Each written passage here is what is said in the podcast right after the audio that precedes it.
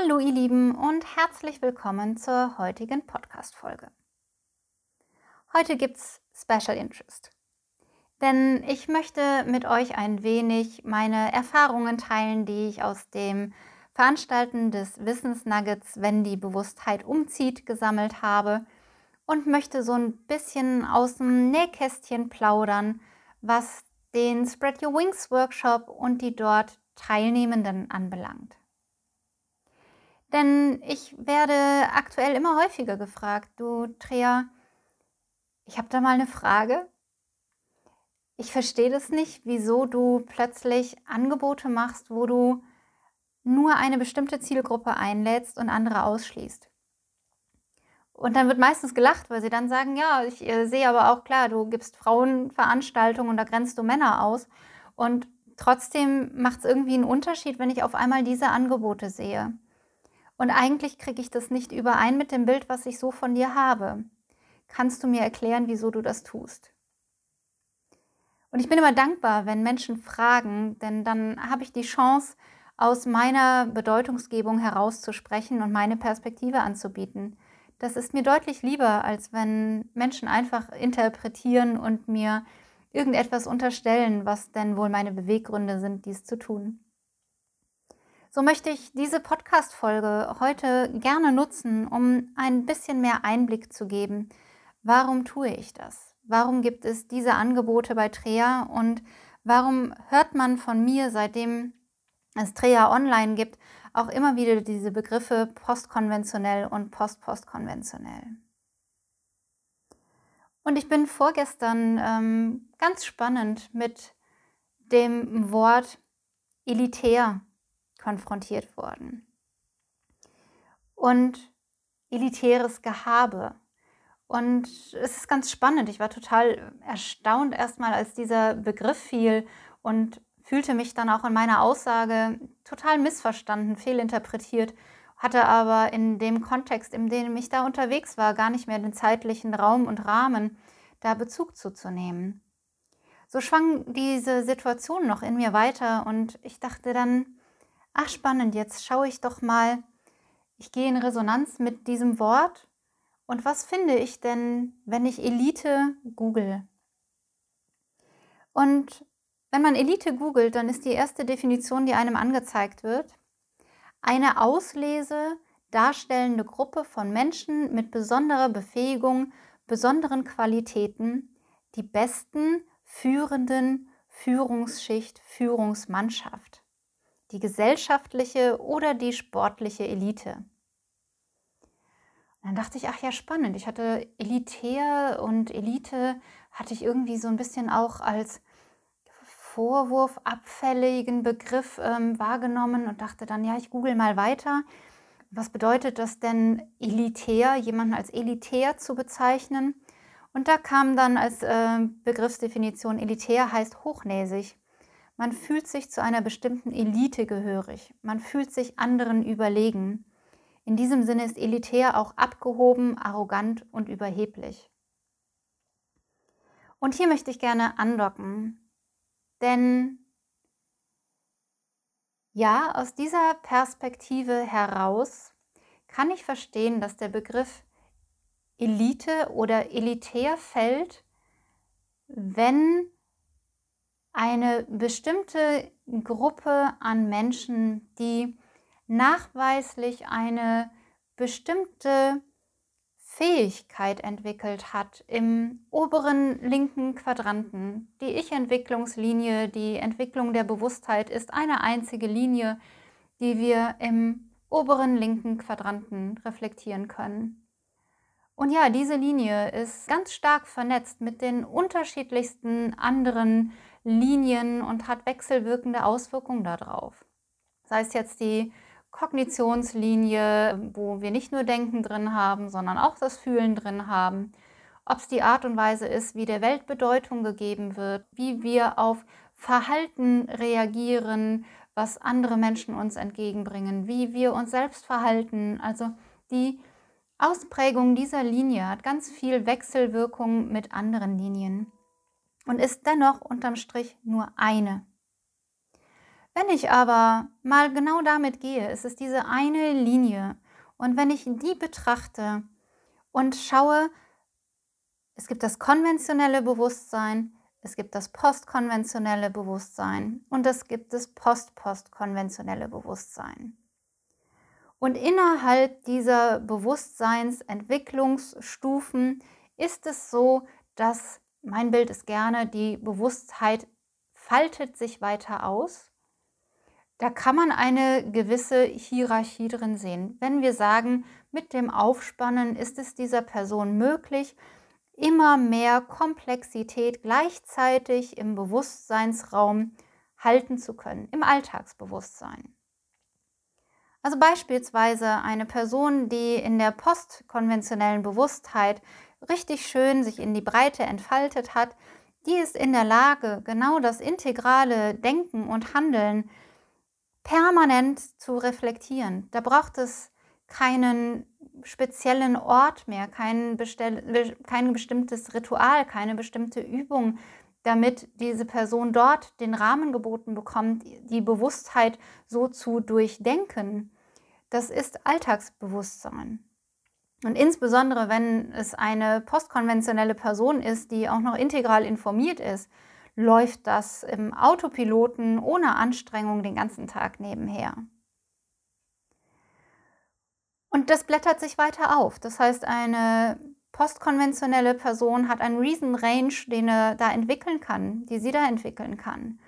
Und in der postpostkonventionellen Bewusstheit nimmt dieser Gewahrseinsraum nochmal um ein erhebliches Maß zu. Und die Komplexität der unterschiedlichsten Dinge, die gleichzeitig im Gewahrseinsraum gehalten werden können und die sogar gleichzeitig durchdacht und durchfühlt und mit Handlungsimpulsen versehen sein können, wird immer mehr. Und wenn wir uns so rein Zahlen, Daten, Fakten genau die Verteilung der Menschen anschauen, wie viel Prozent der Menschen sind denn aktuell in einer postkonventionellen oder post-postkonventionellen Bewusstheit, da landen wir bei nur 15 Prozent der Menschen. 10 Prozent bei einer E7 4.0, 4 Prozent ungefähr bei E8 4.5 und nur noch ein Prozent bei allen post-postkonventionellen Stufen zusammengefasst. Und wenn ich da nochmal mit dem Begriff der Elite gehe und nochmal schaue, es sind Menschen mit einer besonderen Befähigung, die Bewusstheit in dieser Form entblättern zu können, dann ja. Dann sind die Menschen, die nachweislich postkonventionell oder post-postkonventionell unterwegs sind, unter 15 Prozent der Menschen, die diese Befähigung und diese Qualitäten im Gewahrseinsraum haben. Und damit, wenn wir die Linie der Bewusstheit nehmen, der, die Linie der Ich-Entwicklung nehmen, sind sie da an dem Rand, den man als führend bezeichnen könnte. Ist es gleichzeitig die Führungsschicht? Da würde ich schon ein großes Fragezeichen dran machen. Denn das, was ich häufiger erlebe, ist, dass genau die Menschen, die in diesen späten und sehr späten Stufen gescored sind, selten an den Stellen sind, wo wir in der Gesellschaft sagen würden, das ist eine elitäre Position innerhalb der Gesellschaft. Denn selten sind diese Menschen an einer Position, wo sie verstanden werden. Viele Menschen in den Stufen erlebe ich eher in einer Position, dass sie darunter leiden, dass ihre Perspektive auf die Welt, ihre Komplexität, die im Alltagsbewusstsein permanent da ist, im Außen von anderen Menschen nicht verstanden oder gnadenlos verformt wird. Jetzt bin ich bei elitär. Elitär heißt hochnäsig. Wie auch immer man hochnäsig sein definieren mag. Ein Kennzeichen allerdings einer späten oder sehr späten Bewusstseinsstufe, da zitiere ich gerne Terry O'Fallon und Kimbata, ist eine im Außen wahrgenommene Arroganz und Überheblichkeit. So, eine im Außen wahrgenommene Arroganz und Überheblichkeit. Das bedeutet, ich sehe ein Verhalten im Außen sichtbar. Das bin ich in den Außenquadranten. und ziehe daraus Rückschlüsse und unterstelle einer Person, ob sie hochnäsig oder arrogant ist. Dann frage ich mich als erstes, an welchem Maßstab wird denn das gemessen? Also ab wann nehme ich eine Person hochnäsig und arrogant wahr und ab wann nicht? Und häufig nehmen Menschen andere Menschen als hochnäsig oder arrogant wahr, entweder wenn diese Qualitäten haben, die man nicht verstehen kann und wenn sie für die trotzdem einstehen, auch wenn sie nicht verstanden werden, oder, und das ist der zweite Faktor, Kennzeichen von späten Stufen, ist, dass sie der Welt zunehmend anders Bedeutung geben und sich selbst zunehmend anders in Bezug zur Welt setzen. Und dazu gehört unter anderem, dass man Meinungen von anderen Menschen deutlich leichter einfach stehen lassen kann. Man kann sich immer noch super schön in Rage reden und das Schwert zücken, wenn man für irgendwas meint, in den Kampf ziehen zu wollen, weil man das verteidigen möchte. Man kann sich auch immer noch gnadenlos getriggert fühlen. Man kann auch immer noch gnadenlos projizieren. Man ist sich nur meistens schneller bewusst, dass man projiziert. Zumindest, wenn man das Konzept von Projektion gelernt hat. Fakt ist, es bleiben Menschen. Und dennoch setzen sich diese Menschen in einer sehr anderen Art und Weise in Bezug zur Welt. Und ein Stück weit entidentifizieren sich diese Menschen mehr und mehr mit dem, was auf der Welt und in der Welt passiert. Und sie erkennen zunehmend die ganzen Einladungen in irgendwelche Drama- und Psychospielchen und fühlen sich einfach persönlich nicht mehr involviert oder nicht mehr so sehr involviert.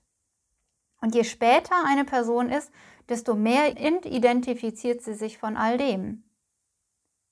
Und das kann man, wenn gnadenlos aus diesen Spielen ausgestiegen wird oder eine entsprechend andere Perspektive eingenommen wird und man quasi den Tischtennisschläger gar nicht mehr aufnimmt, wenn einem diese Spiele angeboten werden, kann man das als durchaus abgehoben, arrogant oder überheblich bezeichnen. Jetzt nochmal ein Spiegel aus meiner Erfahrung und ich bin wirklich sehr viel mit Menschen unterwegs, die nachweislich in postkonventionellen oder post-postkonventionellen Stufen unterwegs sind. Und ich bin das nicht nur im internationalen Umfeld, sondern auch im nationalen Umfeld.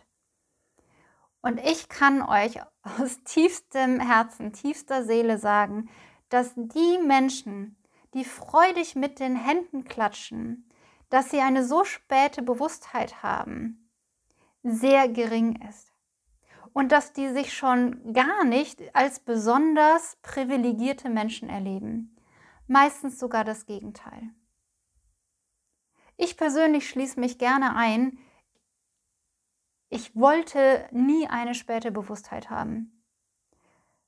Ich wollte irgendwann einfach nur dazugehören ich wollte in Anführungszeichen normal sein. So der Drops ist in diesem Leben gelutscht. Aber ich kann euch sagen, Arroganz, Überheblichkeit und abgehobenes Verhalten habe ich persönlich in den Kreisen von post- und post-postkonventionellen Menschen sehr, sehr selten erlebt. In anderen Kreisen dafür umso mehr. Kommen wir zurück zum Beginn dieses Videos. Wieso tue ich das? Wieso schließe ich andere Gruppen aus? Wieso mache ich dann offensichtlich teilweise auch den Eindruck, als ob ich mich und die anderen als privilegiert empfinden würde? Ich mache das nicht, weil ich arrogant bin. Ich mache das nicht, weil ich glaube, ich könnte mir dadurch einen Orden anpinnen.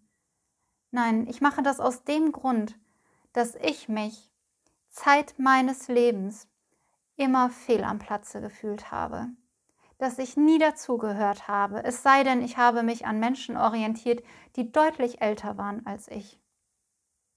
Und bis heute zieht es sich durch, dass ich mich häufig einsam fühle. Denn die Menschen, wo ich das Gefühl habe, hier ist ein Raum, hier kann ich meine Bewusstheit vollumfänglich ausblättern und ich habe noch Platz für Flügel. Spread your wings. Der Raum, wo ich das tun kann, die Menschen, mit denen ich so sein kann, das sind nicht viele. Was nicht bedeutet, dass ich nicht andere Menschen in Herz und Seele trage, mit denen ich unheimlich schöne Begegnungen habe. Und die sind nicht besser oder schlechter als die anderen, die sind anders. Und genauso weiß ich aber, dass ich für mich, um gesund zu bleiben, um mich entwickeln zu können, Räume brauche, in denen ich mich nicht enger machen muss, in denen ich mal nicht meine Worte übersetzen muss, um verstanden zu werden, sondern wo ich frei von der Leber reden kann, mir keine Gedanken machen muss darüber, wie Bedeutung meiner Worte wiederum beim Gegenüber genutzt wird, um Bedeutung zu geben. Wo ich mich mit Menschen austauschen kann, die sich ihrer Projektion ebenso gewahr sind wie ich, wo ich da keine klärenden Gespräche führen muss, sondern wo das als völlig natürliche Gegebenheit wahrgenommen wird, über die wir gar nicht groß reden müssen. Man kennzeichnet sie vielleicht kurz. Mehr aber auch nicht, da muss kein Drama draus werden. Und allein die Zeit, die ich häufig brauche, wenn ich mich zeigen möchte und Menschen nachfragen, wie ich das gemeint habe, wo ich dann wieder um Worte ringe und merke, mit jedem Wort, was ich nutzen muss, schmälere ich eigentlich mein Erleben, was ich gerade teilen wollte. Das hinterlässt in mir einen Schmerz und eine Trauer. Und ich spreche an dieser Stelle bewusst von mir, um meine Klientinnen und Klienten an diesem Punkt zu schützen. Aber ich spreche genauso für sie. Und da ist es egal, auf welcher Stufe ich konkret gescored bin. Und da ist es egal, auf welcher Stufe meine Klientinnen und Klienten konkret gescored sind. Fakt ist, wir teilen einen Schmerz. Fakt ist, wir teilen, dass wir häufig gnadenlos verformt werden und nicht gesehen und wahrgenommen und gespürt werden, wie wir eigentlich sind. Und dass es selten gelingt, in einen reziproken oder interpenetrativen Austausch mit jemand anderem zu gehen, der vollumfänglich nährend ist und bedingungslos liebend. Ohne dass es dafür bestimmte Retreats braucht, wo man vorher tagelang in einen entsprechenden Zustand gebracht wird, sondern zwischendurch. Und ja, das mag jetzt arrogant klingen, das mag überheblich klingen.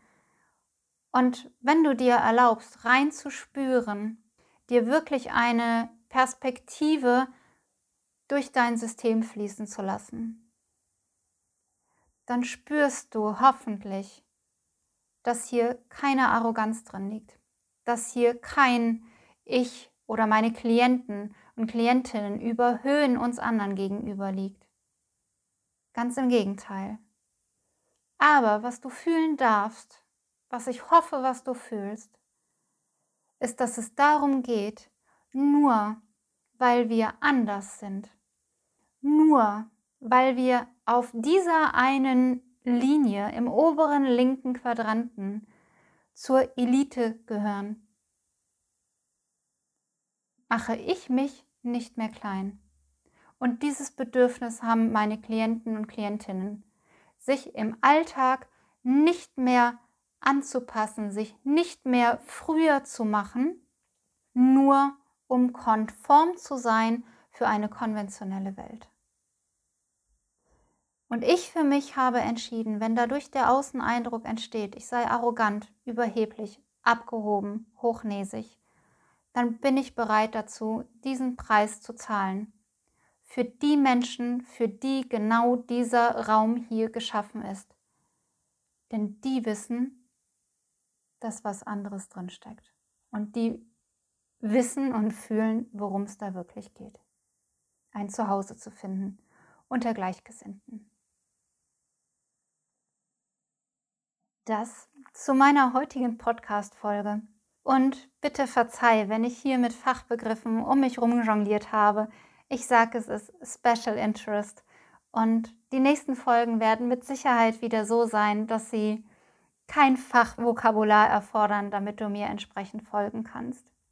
Solltest du jenseits von diesen ganzen Worten, die ich genutzt habe und diesen ganzen Konzepten, die ich genutzt habe, um dieser Podcast-Folge die Energie zu geben, die ich ihr geben wollte, solltest du interessiert sein an dem, was hat sie da bitte überhaupt erzählt? Hä? Ich verstehe nur Bahnhof.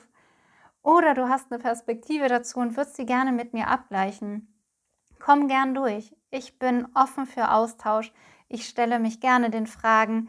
Nur wenn du fragst, musst du auch mit der Antwort klarkommen. Ich wünsche euch eine wundervolle Zeit und freue mich, wo auch immer wir uns wieder begegnen. Macht's gut. Bis bald, die Trea.